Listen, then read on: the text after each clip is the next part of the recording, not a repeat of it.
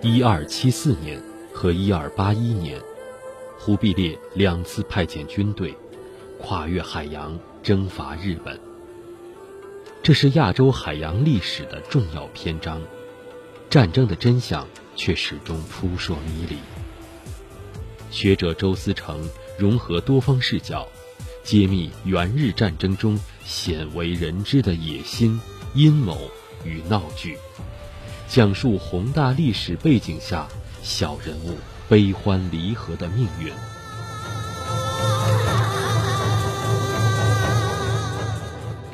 本期轻阅读，翻开周思成作品《大汗之怒》，重回忽必烈时代的东亚，看见历史迷雾中的真相。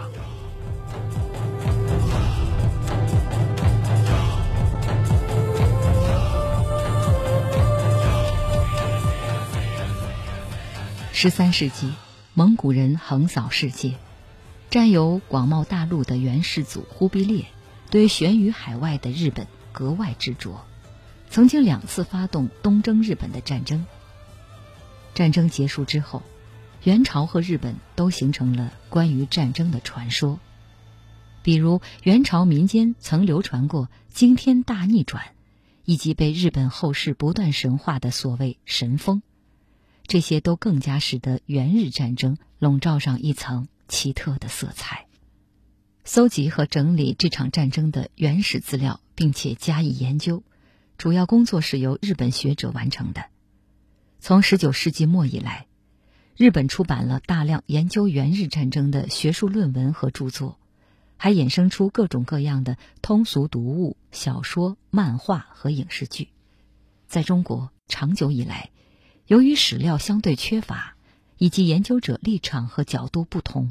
关于元日战争的真相。扑朔迷离，学者周思成的大汗之怒，还原了忽必烈征日时期东亚地区的政治局势，完整呈现了两场战争的全貌，既有对大时代背景的宏观描绘，又在微观层面对个体命运有着细致展现，既有小说般的生动情节，也有学术研究的细致分析。对于蒙元历史爱好者和军事史、战争史爱好者来说，是一部值得一读的作品。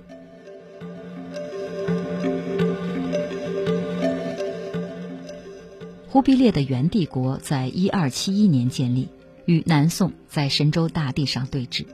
但是同时，忽必烈遣使递送国书，要求日本臣服于自己，之后又两次出兵日本。很多研究者认为。这是忽必烈为征服南宋而布置的一局大棋，但是这并不足以解释为什么南宋灭亡之后，忽必烈对日本抱有至死不渝的执念。对此，周思成给出的答案是：这是蒙古帝国的本性使然。战争嘛，其实可以为他举出各种各样的原因，而且，呃，可能在事后之人看来，每一种原因都有它的一定的合理性。今天掌握的东那个信息和当时忽必烈掌握的信息是无法完全重合的。我们可能了解一些他不了解的东西，但是他了解的东西可能会比我们更多。所以，呃，无法我们无法把这两个事域去重合起来，然后去呃还原他当时做出这个争论的决定会是一个什么样的决策过程。就目前的史料来说，其实是很难完成这样一个任务的。但是即便如此，还是有很多日本学者，然后包括中国学者提出了很多猜测，包括就是。呃，可能日本忽必烈贪图日本的黄金，或者希望那个他征服日本之后，然后用日本的一些那个势力去征服南宋，因为当时南宋还在顽抗，他去压服日本是想从日本弄一些援军，然后帮助他去征服一些其他地方，比如说南宋。我也是看到了这样一个很困难的一个境遇吧，就是说如何去解释这个事情，他为什么非得在那个时间点，然后做出那样一个决定去打日本？我的看法是做出了一个比较宽泛的解释，就是。呃，就忽必烈这个人是比较特殊的，就是首先他是呃蒙古的大汗，其次他的统治中心不像蒙古原来是在哈勒和林或者是在就更漠北一点地方，他的统治中心其实是偏向于那个中原汉地的，而且他也是因为借助了中原汉地的资源，然后才建立起他这样一个王朝他有我觉得有很强的两面性，一是他是蒙古的大汗，作为蒙古的大汗，他必须要发动战争，然后让那个他的就是要很多。呃蒙古贵族，然后包括他的家族需要获利，这是蒙古帝国崛起的一个模式吧。就是凡是那个大汗登基，从就是窝阔台开始，呃，从窝阔台开始，他有那个长子西征，然后在贵游，然后再到那个蒙哥，然后也发动了就是对南宋，然后对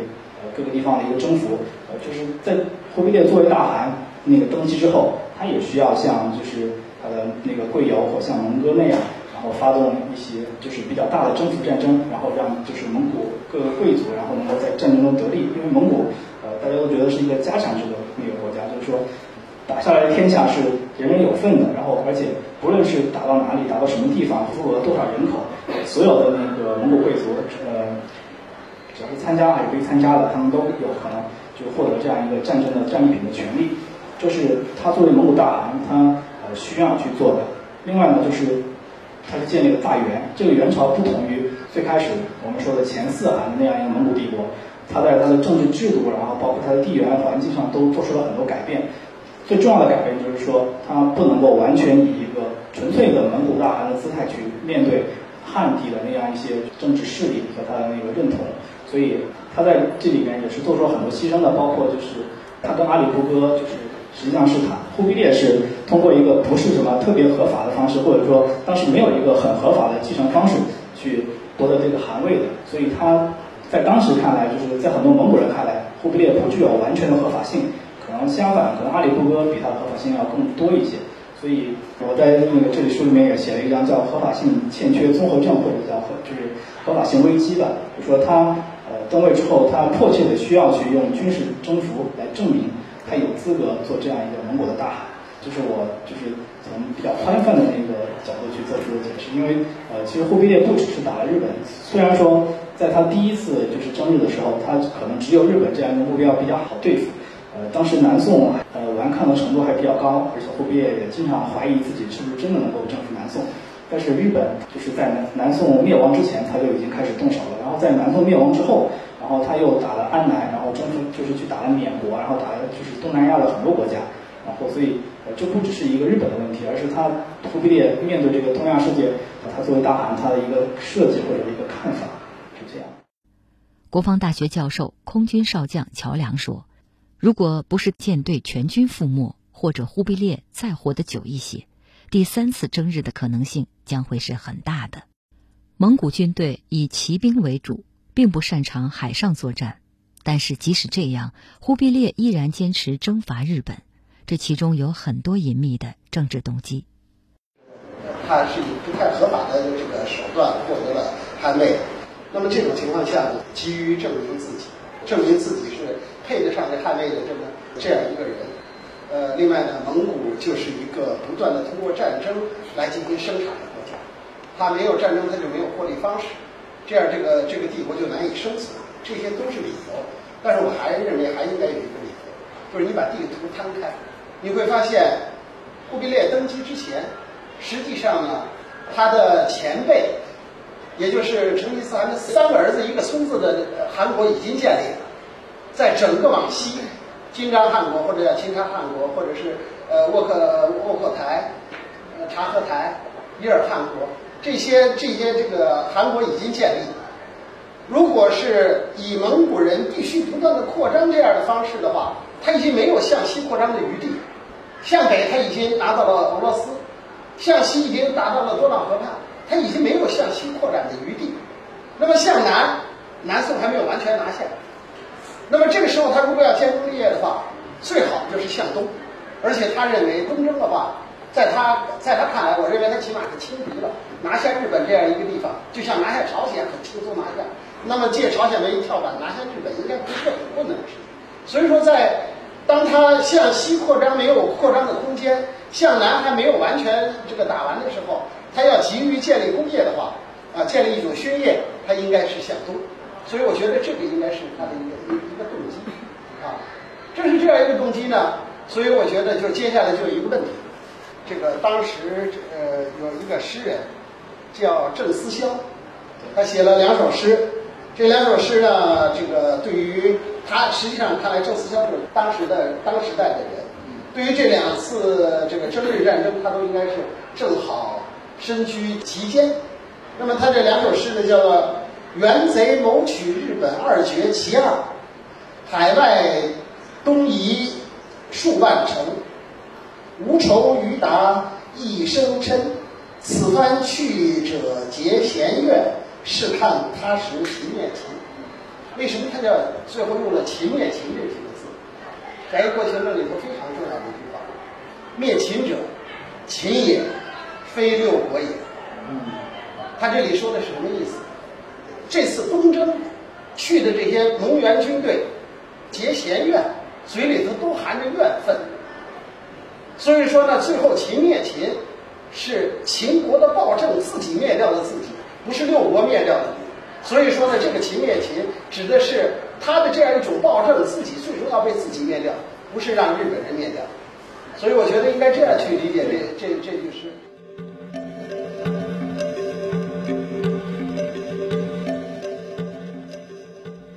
忽必烈是一代雄主，站在他对面的是日本的镰仓幕府。十二世纪末，日本拉开了幕府时代的序幕。名义上天皇是最高统治者，实际上大政实权掌握在武士集团的手中。到了忽必烈的时代，镰仓幕府的征夷大将军已经近似傀儡，最高权力旁落到外戚北条家族手中。忽必烈征伐日本的时候。日本真正的掌权人其实是年轻的北条时宗。十一岁时，北条时宗就以出色的剑术成为传奇。镰仓幕府的武士是脱离农业生产的武装集团，最低级的武士都明白一个简单道理：要得到赏赐的土地和俸禄，必须立下实实在在的战功，而战功的真凭实据莫过于首级。这群职业武士。差不多就是一群彪悍狂热，打起仗来要争着割人首级的狂人。镰仓幕府时代的日本社会是一个武士社会，也就是说，这个社会的军事参与率与军事动员程度都比较高，中下层人口掌握兵器和技击的机会远远高于后来元朝统治下的中国北方和江南地区。根据元朝的规定。游民如果学习摔跤和枪棒，官府查出来的话，师傅和徒弟都会被惩罚。被卷入这场战争的，并不只是蒙古铁骑和日本武士。这场战争并非只是元帝国与日本之间的局部冲突，而是牵动着当时整个东亚地区的政治、军事和外交格局。例如，朝鲜半岛的高丽政权在这两场战局中就扮演着重要角色。高丽王室政权建于九一八年，定都开城，兼并了新罗和百济，结束了朝鲜史上的三国时代，统治朝鲜半岛长达三百年之久。历经中国的五代、辽、宋、金等朝代，基本上相安无事。十三世纪初，蒙古帝国的势力向东扩张，和金朝展开了多次大战。在辽东生活的契丹人趁机起来反抗女真统治，依附违抗于蒙古和金朝之间，由此引发的战火烧过鸭绿江，烧到了高丽境内。契丹叛军一度纵横半个高丽疆域，甚至到了都城开城的宣义门。成吉思汗派了两个蒙古将领哈真、扎剌进入高丽，肃清契丹叛军。哈真和高丽军队的统帅一见如故，惺惺相惜，甚至结为安达，也就是兄弟。高丽人得到了蒙古人的允诺，通过纳贡换来几年太平日子。不过高丽人没想到，不到四年，索要贡物的使臣就来了七波。蒙古人甚至借口使臣途中被杀，不但派大军残破高丽边城，还索要各种金银珠宝、皮毛和军人的衣物，甚至是男孩女孩。开口就是三千人，而当时的高丽正处在五人专政的时代，这些五人怂恿高丽王迁都到一个三面环水的小岛江华岛上，目的也很清楚，惹不起还躲不起吗？他们打算把战争拖下去。蒙古人也不傻，软硬兼施，要让龟缩在岛上的高丽政权搬回陆地上来。一晃几十年过去了。在高丽专权的崔氏集团覆灭，高丽的高宗、蒙古的大汗蒙哥也都相继去世。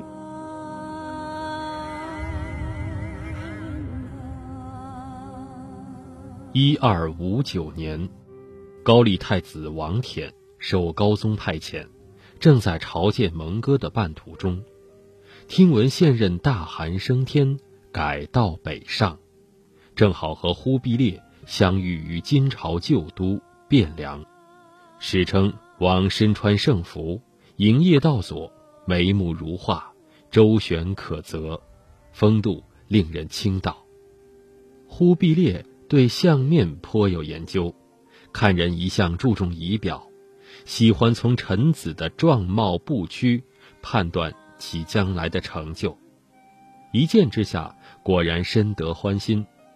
不久，王舔在忽必烈的支持下回国，在江华岛继位，是为高丽的元宗。尽管高丽和蒙古断断续续打了快半个世纪交道。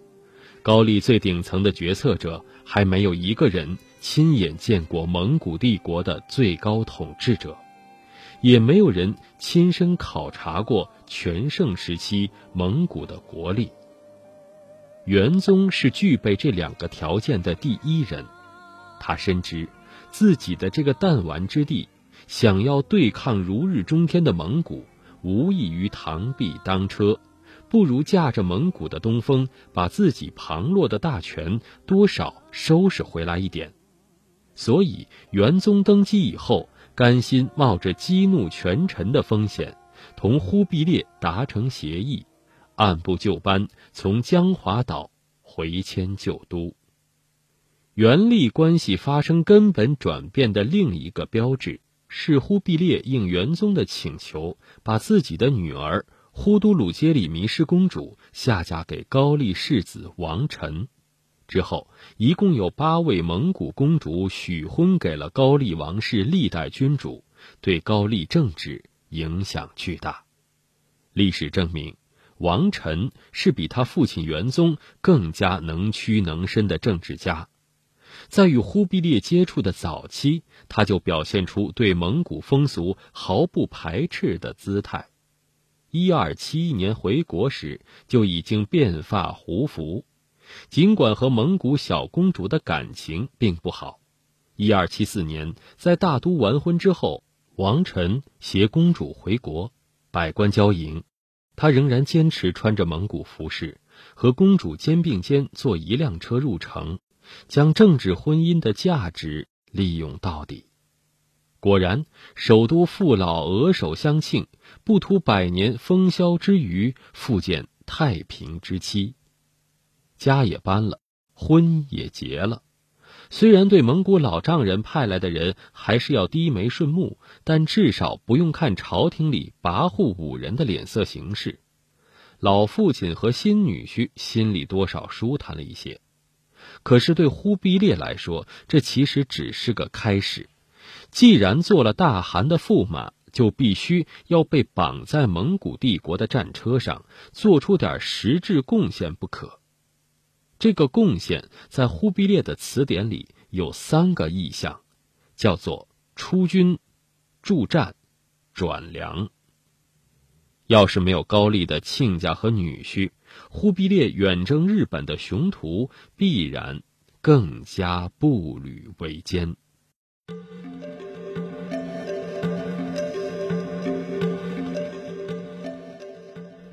但是帮着元朝对付日本，高丽显然很不情愿。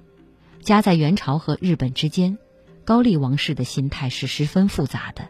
又恨又怕，但同时他们又瞧不上这些来自北方草原的野蛮人。而比起元和南宋，高丽人对日本实情的了解显然高出许多。也正因为这样，他们很清楚，日本的镰仓幕府那些凶徒并不是好招惹的。在忽必烈的逼迫下，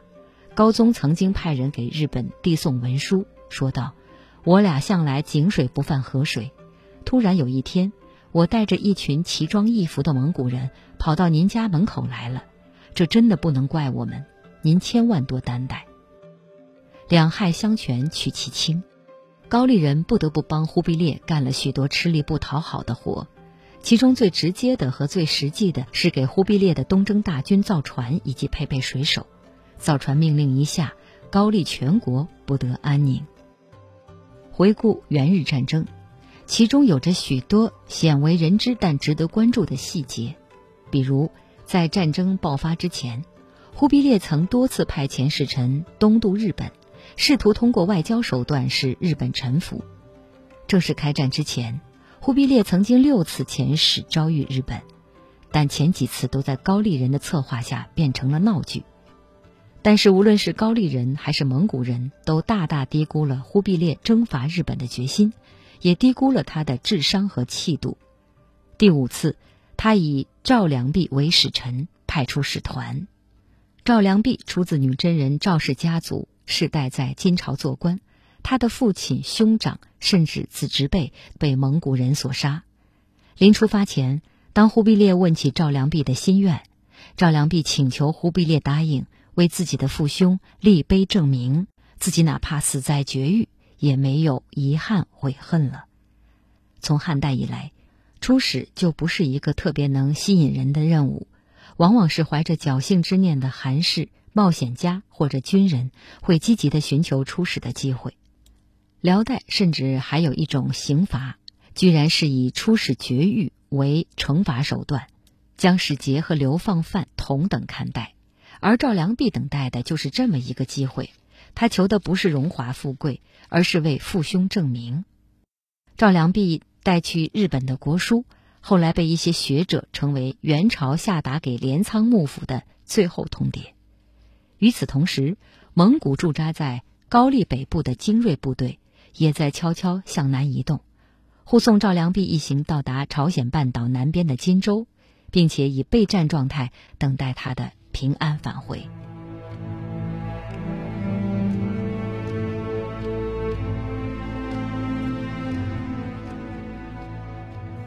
笔者怀疑，赵良弼这次出使日本与前四次有着根本区别：一是忽必烈大概下了死命令，期于必达。并且一定要得到日本方面的表态，此去艰苦非常。二是赵良弼大概还肩负着搜集开战前的关键情报的任务，倍加凶险。只有如此，才能解释他为什么避辞时提到“虽死绝育”这样大不吉利的话，在日本又反复以斩首相逼。真正有意思的是赵良弼的后一个任务。其实赵情报官做这种事已经不是第一次了，在蒙哥死后的皇位争夺中，为了保证蒙古军在陕西的势力不倒向阿里不哥，忽必烈就曾派梁弼去当地查访秦蜀人情事宜。赵良弼不到一个月就完成了任务，回来汇报当地各宗王和将领的兵力强弱、部署和思想动态，如数家珍，又附上了相应的对策。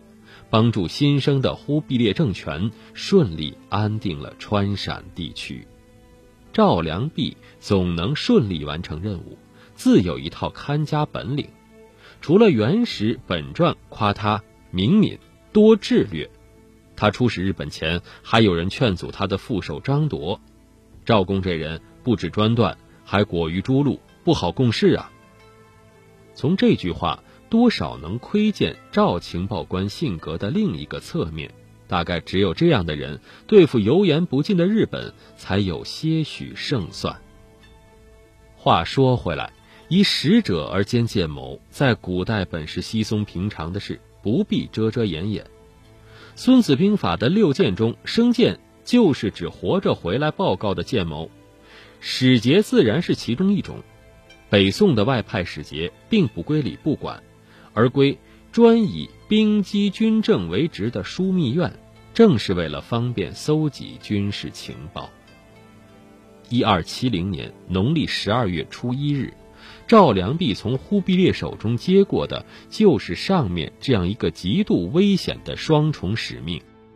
忽必烈担心赵良弼的安全，打算给他派三千军队当护卫，良弼坚决推辞。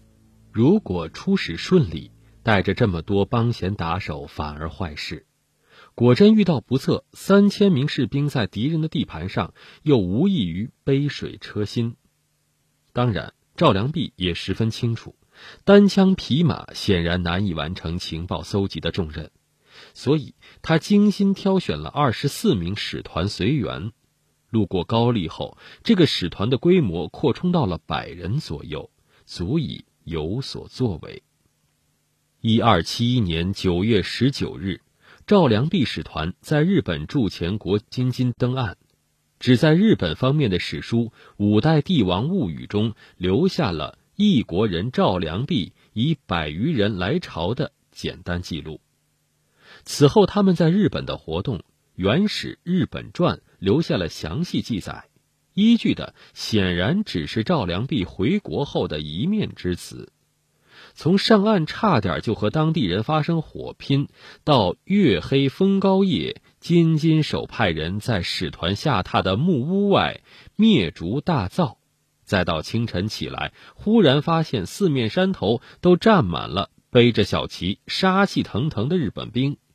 使团在日本的冒险不可谓不惊险刺激，其实一切无非是为了衬托赵良弼置生死于度外的胆气。至于赵良弼以不公罪当面指责日本太宰府官，对方愧服，也只能看作元朝一厢情愿的想法。在古代中国，大凡这类涉外记载，免不了要刻意贬低一下对方，照顾一下我方脆弱的自尊。我们完全可以原谅赵良弼这点微不足道的虚荣。赵良弼见到的这个太宰府官，叫做少二武藤资能，是后来日本两大抗元名将的父亲。少二资能好几次问赵良弼索要国书原本，良弼坚持不给，甚至放言如果强夺，便自刎于此。综合日本的《集续记》等零星记载看，倒确有其事，并非事后吹牛。虽然这些话多是做做样子，并未像出使匈奴的苏武那样真个引佩刀自刺，气绝半日复息。日本人。也拿他没有办法。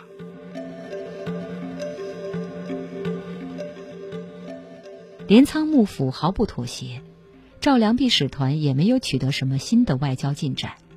滞留日本的时候，赵良弼还和日本的禅僧诗文惆怅。等到平安无事，过了春节，赵良弼从对马岛出发，带着元朝和幕府都不承认的所谓日本使者十二人回到高丽。他先派自己的副手张铎回大都报告出使情况，自己却留在了高丽，这是变相承认外交使命失败了。这年的十二月，赵良弼和张铎再次从高丽出发前往日本，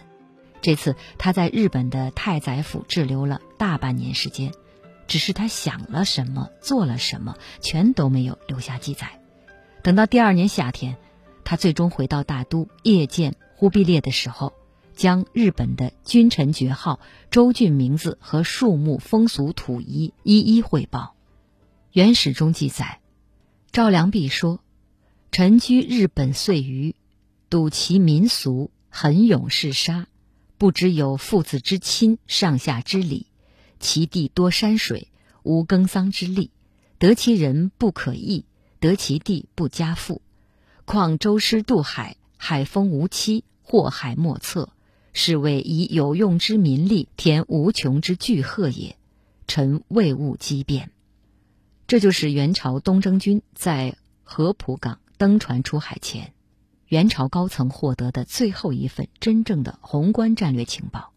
但是赵良弼最想说的那句话“最好不要出兵”，忽必烈一丁点儿也没有听进去。